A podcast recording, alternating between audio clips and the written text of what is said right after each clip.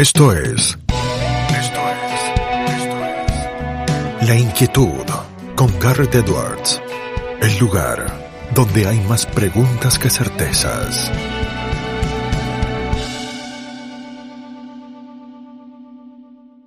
Damos vuelta de página aquí en La Inquietud por CNN Radio Rosario. Tenemos un enorme honor, placer y privilegio. Ella es periodista, licenciada en periodismo, máster también en periodismo y máster en economía aplicada. Es eh, periodista en CNN Radio Argentina con una voz eh, que ustedes eh, seguro reconocerán al instante. En Twitter la encuentran, a mí me encanta el handle que usa, el nickname bajo consumo, arroba bajo consumo, es Julieta Tarrés, que está del otro lado. Julieta, ¿cómo estás? Garrett te saluda.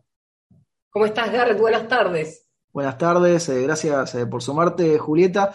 Si te parece, empezamos eh, con una pregunta porque te dedicas tanto al periodismo como a la economía. Los argentinos cada vez hablamos más de economía, ¿te parece? Digo, es, le, va ganando casi el fútbol en el lugar y en el espacio de la discusión diaria. Bueno, no sé si al fútbol, me pusiste en un aprieto con el fútbol. Al fútbol no creo, pero sí quizás le esté ganando a la política en estos últimos años, porque no te olvides que la economía es parte importante de los debates en las mesas familiares, no solamente si compras o no dólares, qué haces con los pesos que te sobran, si hay inflación, qué, qué vas a hacer a fin de año con el dinero que ahorraste para las vacaciones, y salís del país y te quedas adentro y usas el previaje, o sea, son todos temas relacionados a decisiones que como familia o como individuos tomamos dentro de la economía real. Y después está todo lo que tiene que ver con la educación financiera, que la gente cree que tiene que ver con educarse financieramente para invertir en la bolsa, en realidad tiene más que ver con las decisiones estas que te decía antes. ¿Qué decisiones tomamos para que nuestro futuro económico sea mejor? Y Argentina tiene una particularidad respecto a otros mercados. Tenemos una economía muy desequilibrada desde hace muchos años. Entonces, estamos acostumbrados a vivir con inflación, cosa que hoy el mundo vive y no puede entender. Es decir, los macroeconomistas argentinos le estamos dando recetas a los macroeconomistas norteamericanos, por ejemplo, para explicarles cómo tienen que explicarle a la sociedad y cómo se manejan en un mundo con inflación, porque pasaron de no tener inflación a una inflación normal de dos puntos a una de siete que no se veía en los últimos 30 años. O sea que hay gente, hay generaciones enteras que no conocen la inflación. Entonces, somos especialistas en inflación, somos especialistas en emisión porque hay inflación, somos especialistas en montones de problemas que tienen que ver con faltantes en las góndolas porque hay restricciones a las importaciones. Entonces, uno va de vacaciones al exterior y se encuentra en las góndolas con que hay un montón de productos para elegir de una misma categoría. Y acá vas al supermercado y te encontrás dos sabores de un yogur y no hay más. Mm. Y vos decís, bueno, pero tiene que ver con la industria. Bueno, porque falta inversión y porque también el consumo se reduce, porque la gente se queda sin trabajo. Bueno, es una cadena viciosa de la que no podemos salir y yo creo que eso genera tema de conversación. Muchos temas ahí interesantes eh, que marcabas, eh, Julieta, hablabas de cómo la economía parece ganar en la discusión cotidiana a la política. Ahora, en el funcionamiento parece ser que muchas veces la política trata de someter a la economía, incluso en lo que tiene que ver con sus reglas y, con su eh, cotidianidad, ¿no? Bueno, es cierto, yo siempre marco a la audiencia con la que converso a diario que yo dividiría el tema en dos andariveles distintos la economía va por un carril, supongamos que son andariveles de eh, las vías de un tren. Una vía va para la zona norte y esa es la vía de la economía, la vía que va a zona sur con el mismo sentido es la vía de la política. En algún punto claramente se cruzan, hay una intersección, sin embargo, cuando vos tenés que decir cuál de las dos vías toma la, la posta, cuál de las dos vías retoma el camino inicial, siempre es el de la política. ¿Por qué? Porque en este país estamos acostumbrados a que en campaña uno gana las elecciones y no se piensa en el bien común hablando en materia económica. Entonces, si vos te preguntas, si todos los gobiernos saben, hablo del Estado en general, no de ningún eh, gobierno en particular, todos los gobiernos saben que bajando la emisión se baja la inflación, ¿por qué no lo hacen?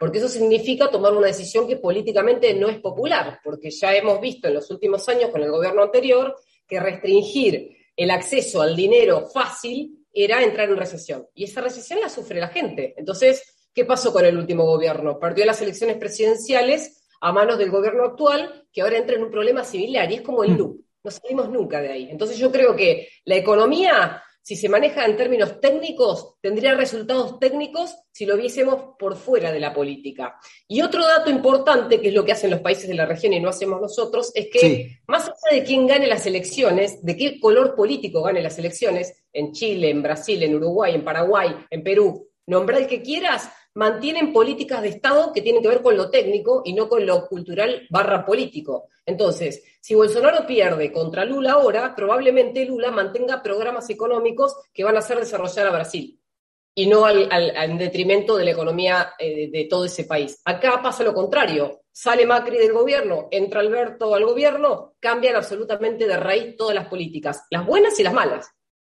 Julieta, tenías una frase recién la Argentina en loop, eh, ahí eh, bien patente. Yo no podía evitar recordar eh, El Día de la Marmota, Groundhog Day, una película en su momento con Bill Murray, donde estaba forzado a repetir el mismo día, no sabemos bien por qué ni hasta cuándo, con tantos años de experiencia en los medios. La Argentina es un Día de la Marmota que no sabemos hasta qué momento se va a sostener, ¿no? Bueno, vos fíjate que ahora estamos discutiendo y hablando a diario de lo que puede pasar con el fondo. ¿Cuántas veces vos, con la edad que tenés, escuchaste hablar de un acuerdo con el fondo? Muchísimo. Un montón. Bueno, si contás este último acuerdo, este sería el número 23. O sea, llevamos 23 acuerdos con el Fondo Monetario y si te remontás a la historia vas a encontrar que eh, tenés casi 80 años de acuerdos con el fondo. Si hablamos de inflación y te remontás a la historia, te pasa exactamente lo mismo, décadas y décadas y décadas de, de vivir con inflación. Entonces, a nadie le sorprende que le suban nominalmente los impuestos o que le suban los precios de los alimentos, porque su padre, su abuelo y su tatarabuelo tuvieron inflación. Entonces, es el loop en ese sentido, digo, tenemos siempre los mismos problemas no son problemas nuevos de algo que intentamos resolver. Y las recetas son siempre las mismas. Entonces, si vos me preguntás a mí, yo hace 20 años que cubro los mismos temas y el cassette de cómo ganarle a la inflación para el consumidor es siempre el mismo. No es que eh, yo soy una sabionda, es que yo ya lo vi y lo repito todos los años y funciona. Claro, eh, y, en ese cassette, en ese romper eh, con el loop, Julieta, ¿vos eh, ves, vislumbrás alguna posibilidad de que en algún momento se rompa esa repetición, se rompa ese círculo que parece interminable? Mira, yo creo que el día que eso pase va a ser el día que quienes estén al frente de un gobierno, no importa de qué color político sea, sea gente que se especialice en lo que hace y sea gente que mire a la política desde un lugar más académico, más técnico y no tanto político. Y aunque se necesita mirar a veces la cuestión desde un lugar político, porque tiene que ver con la estrategia de, gobierno que ese partido o esa persona que esté al frente del gobierno quiera llevar adelante, lo importante es seguir los datos. Para mí es fundamental mirar estadísticas. Vos no podés tomar decisiones de política pública sin datos, sin estadísticas. Lo hacen todos los países del mundo, incluso los que no están desarrollados. ¿Por qué Argentina tiene que hacer algo distinto? Digo, no, ah, lo, demostramos con la pandemia. Ahora utilizamos datos estadísticos para demostrar cantidad de contagios, cantidad de positividad de los contagios o, o nivel de positividad, cantidad de vacunados. Estamos siendo de los países más vacunados del mundo por una cuestión, si querés, cultural que tiene la Argentina y es bueno. Ahora, ¿por qué si, estamos aplicando esos métodos estadísticos que nos dan herramientas para tomar decisiones, no lo aplicamos en los otros ámbitos. Eh, hay un montón de aspectos eh, y también tiene que ver con que yo creo, y esto es una opinión basada en, papers que he leído sobre economía, pero que están muy vinculados a la política, si un país no tiene institucionalidad o no respeta sus instituciones, muy rara vez se desarrolla.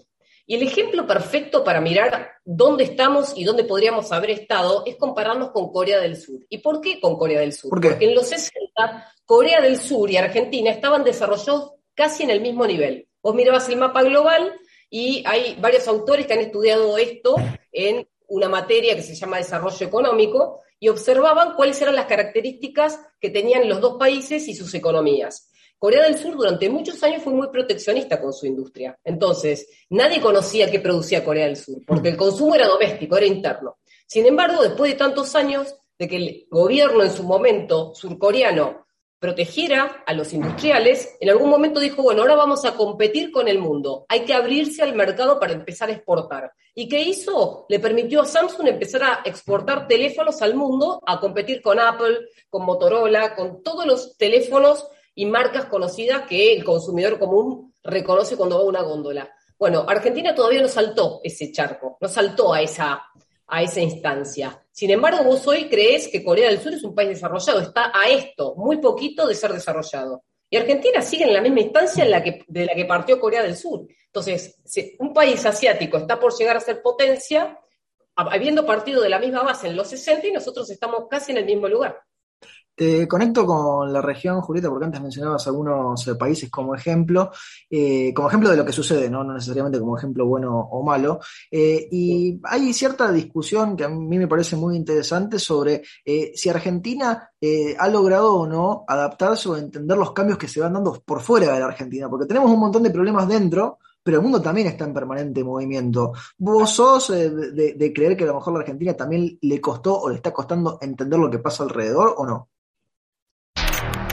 No pauses, ni adelantes, o retrocedas. Quédate en La Inquietud con Garrett Edwards.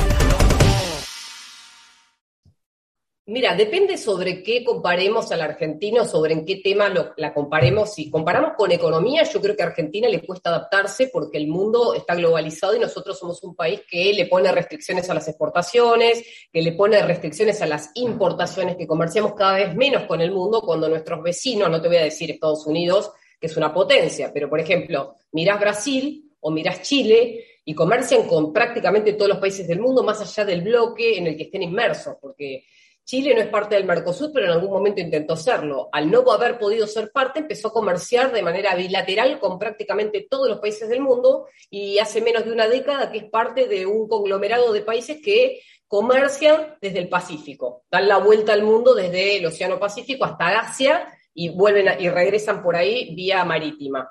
Bueno, Chile es de los países que tiene muy pocos recursos naturales, pero que tiene muchos ingresos, muchas divisas del exterior por el nivel de exportación. Y así podemos poner ejemplos en todos los países de Sudamérica, ni siquiera te estoy tomando todos los de la región, porque Argentina no es un país pobre en recursos y tampoco es un país pobre en recursos humanos o en talento, lo dicen los que saben, los especialistas, los que contratan gente. Sin embargo, la macroeconomía es tan heterogénea y es tan errática que hace que eh, mientras una industria le puede ir bien y puede estar eh, siendo un éxito o un caso de estudio en el mundo, otra se está, fundiendo. La agroindustria, por ejemplo, hoy genera 6 de cada 10 dólares que ingresan al país por año y sin embargo tenés una economía del conocimiento que está en desarrollo que probablemente la alcance en el futuro, pero estamos muy atrasados respecto a la innovación porque falta inversión. Entonces, miramos lo que pasa en Brasil, en México, en Colombia, y ya nos están sacando ventaja y, estamos hablando de una economía global. Ahora, respecto a el mundo financiero, yo creo que Argentina en ese punto podría tomar la iniciativa de no solamente incentivar a sus actores domésticos a participar del mercado de capitales, sino también quizás a eh, ser parte eh, más amigable de ese mundo financiero que le permite acceder a capital para inversión. Y eso no lo podemos hacer si no tenemos resuelto un acuerdo con el fondo. Acuerdo con el fondo, eh, toquémoslo si querés un poco, Julieta, el tema, vos, ya lo mencionaste cuando hablaste de la cantidad que hemos tenido a lo largo de la historia de la Argentina. ¿Te parece que ese va a ser tema de prácticamente todo este año, ¿no? si es que en los años venideros también? Sí, yo lo que creo es que si finalmente se llega al acuerdo que el gobierno está esperando llegar antes del 21 de marzo, vamos a tener resuelto un problema con las dificultades de hacer esos cambios que nos están pidiendo, que tienen lógica. O sea, lo bueno del acuerdo con el fondo, de la petición del fondo para con el gobierno argentino, es que te ordena, te obliga a ordenar. Es como cuando vos tenés una enfermedad que, por la que tenés que hacer una dieta y vos no la querés hacer, pero vivís con tus padres que te obligan a hacer la dieta. Entonces, claro, te, generan un estado de salud mejor al que tendrías si vos vivieses solo. Ahora, si vos no cumplís con las metas que te imparte el fondo, vas a tener que volver a negociar. Entonces, la clave está ahí. Y yo creo que en, este, en esta instancia el problema es más político que económico. Porque si querés, era económico hasta el último vencimiento que se pagó a última hora. Pero ya deja de ser económico y ahora se pelean el oficialismo con las distintas oposiciones para saber eh, si están de acuerdo o no todavía con algo que es un entendimiento, ni siquiera es un acuerdo cerrado, y para ver si votan o no votan y están especulando con eso. Entonces, digo, ya no, ahí no puedo intervenir porque no tengo más información que esa. Eh, te llevo para otro tema, hablábamos eh, cuando hacíamos eh, la presentación, tenés una profusa actividad tuitera, arroba bajo consumo, yo me divierto mucho leyéndote cuando pones ahí tus comentarios. ¿En qué sentís que han cambiado los medios y la manera de comunicarse con la irrupción cada vez más fuerte de las redes? Y bueno, en particular en Argentina, que me parece que en los últimos años ha sido fortísima, ¿no? La, aparición o la utilización de muchas redes sociales, quizá Twitter una de ellas, ¿no? Sí, claro. Yo creo que Twitter es una herramienta de información que hoy, incluso en algunos estratos sociales, suple a los medios de comunicación, incluso los que eh, te informan vía Internet, ni siquiera te hablo de la tele o de la radio. Yo lo que fui notando con el tiempo es que los medios de comunicación, yo soy bastante crítica con los medios en general, van, van quedándose atrasados respecto a la profesionalización de cada tema. Hoy vos en Twitter por ahí tenés acceso directo a un economista que está especializado en deuda y podés intercambiar opiniones con alguien que sabe perfectamente de lo que habla, o si hablamos de otro tema económico, financiero o de energía, o incluso con lo que está pasando con el aspecto social, alguien que sepa mucho de pobreza o que eh, trabaja en una fundación y te da información que de otra manera no accederías. Sin embargo, quienes dirigen los medios generales, los que te dan información a diario, en general piensan que la gente necesita tener información más bajada a tierra y menos especializada. Y yo creo que ese es un error, porque si vos le das al público una información generalizada sin darle y explicarle los detalles, porque no hace falta que hables en técnico, vos podés explicarle con precisión algunos conceptos y bajarlos a tierra, como hacemos con la economía en algunos casos, o como se hace con la salud, cuando con la pandemia eso se puso en práctica y funcionó muy bien. Digo, hoy todo el mundo entiende cuál es eh, el procedimiento que utiliza una y otra vacuna cuando se comparan el ARN mensajero y el adenovirus, eh, ¿no? Con una, tecnología distinta a otra y la gente lo entiende. ¿Por qué lo entiende? Porque de golpe se, se, avispó y tiene más inteligencia. No, la gente entiende si vos se lo explicás. Y esto de hay que darle policiales o hay que darle más información sobre este tema, más deportes, menos de esto, me parece que es un sesgo que tienen los propios directivos de los medios de comunicación audiovisual en general. Los diarios tienen la ventaja de que tienen más secciones dentro de una misma tirada y entonces pueden ser más diversos y más heterogéneos en el contenido. E, e incluso con internet que se les ha permitido y incluso con internet que se les ha permitido publicar noticias que a lo mejor no hubiesen tenido espacio impreso, pero que lo tienen ahora en lo digital. Exacto. Exacto, y de hecho hoy sabemos que la gente consume más online que en papel o que en otro formato. Sin embargo, como vos me preguntabas sobre las redes, las redes no tienen filtro, las redes, la gente puede hablar conmigo de forma directa sin que haya un editor en el medio. Entonces eso lo hace más rico porque, como vos decís, me lees a mí en Twitter y sabés que es una opinión directa o una cantidad de información que yo recolecté y quizás no puedo ser plasmada en una nota porque requeriría o de más contenido o de más tiempo. Entonces, quizás es mejor que yo lo vuelque ahí y la gente lo consuma rápidamente porque es del momento y no que espere una semana que eso salga publicado en un medio. Y otra cosa que estoy notando es que las redes viralizan cierto contenido que se hace importante en el momento eh, de la coyuntura. Por ejemplo, mm. cuando hablamos de las criptomonedas, si no hubiera pasado la pandemia y la gente no hubiera estado en las redes, quizás las criptomonedas seguirían siendo hoy un producto de nicho un activo de inversión para quienes entienden de tecnología y de finanzas. Pero ahora está masificado. ¿Y eso por qué? Porque la gente empieza a consumir en las redes información sobre todo lo relacionado con Bitcoin, Ethereum o, la moneda que quieras, y después los medios notan ese interés de los usuarios de las redes y levantan eso como contenido informativo. Es al revés, o sea, no es que el medio lo puso sobre la mesa y dijo, esta es una noticia que da vuelta al mundo, sino que al revés, los medios dicen, acá la gente en Twitter está hablando de este tema, mm. yo quiero también llevarlo y escribir una nota para que el que no lo vio en Twitter o no tiene Twitter lo lea también. Entonces se están retroalimentando al revés. Julieta, te hacemos dos preguntas más y no te robamos eh, más tiempo. Conectado con esto que tiene que ver eh, con las redes y con el periodismo y con los medios tradicionales y los no tradicionales, eh, ¿con qué nivel de preocupación vas analizando el tema de las fake news o pongamos el concepto que queramos, que a lo mejor es tan antiguo como la mentira o es tan novedoso y tan reciente como hablar de fake news en inglés, aunque estemos en español, tanto en los medios tradicionales como en las redes sociales? ¿Con qué nivel de preocupación analizás ese tema? Yo creo que la fake news, como vos decís, existió históricamente, lo que pasa es que el problema ahora es el volumen sea, es que de hecho yo hice una tesis de licenciatura cuando me gradué de, de licenciada en comunicación sobre el rumor, que el rumor sustituye en general a un hecho mentiroso, pero para que eso tenga cierta, eh, si querés, certeza o cierta adopción por el público, tiene que tener algo de verdad. Si no, se descarta rápidamente. Si es muy imposible de creer, automáticamente se desvanece. Entonces, el problema de la fake news es que en general apela a el interés o a la forma de pensar de un cierto público que quiere creer en eso y tiene más que ver con el aspecto de la fe que del conocimiento. No necesariamente una persona desinformada es una persona que cree en una fake news, puede ser una persona que está convencida de que algo es de una manera y no puede en su cabeza pensar o preguntarse si eso podría no ser cierto. Entonces tenés, por ejemplo, gente que no se quiere vacunar porque está convencida de que la vacuna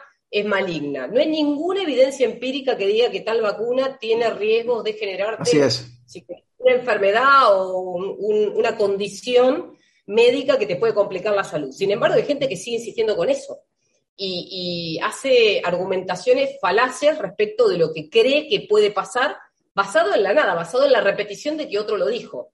Bueno, yo creo que va por ahí. Ahora, yo, no me preocupa tanto que exista, siempre y cuando exista la forma de revertir o, del el espacio para poder explicar que eso no es real. Pero si vos tenés una población poco educada y poco informada que solamente se nutre de las redes, y es peligroso, porque mira lo que pasa en Estados Unidos. Tenés más de un tercio de la población sin vacunarse porque está convencida de que es algo que le puede causar la muerte. Julieta, te hacemos la última pregunta, se la hacemos absolutamente a todos nuestros entrevistados porque el programa se llama La Inquietud y el nombre es un juego de palabras. ¿Qué inquieta a Julieta Terrés? Me inquieta que los medios no le estén prestando tanta atención a la educación financiera, a la educación económica de la gente en general.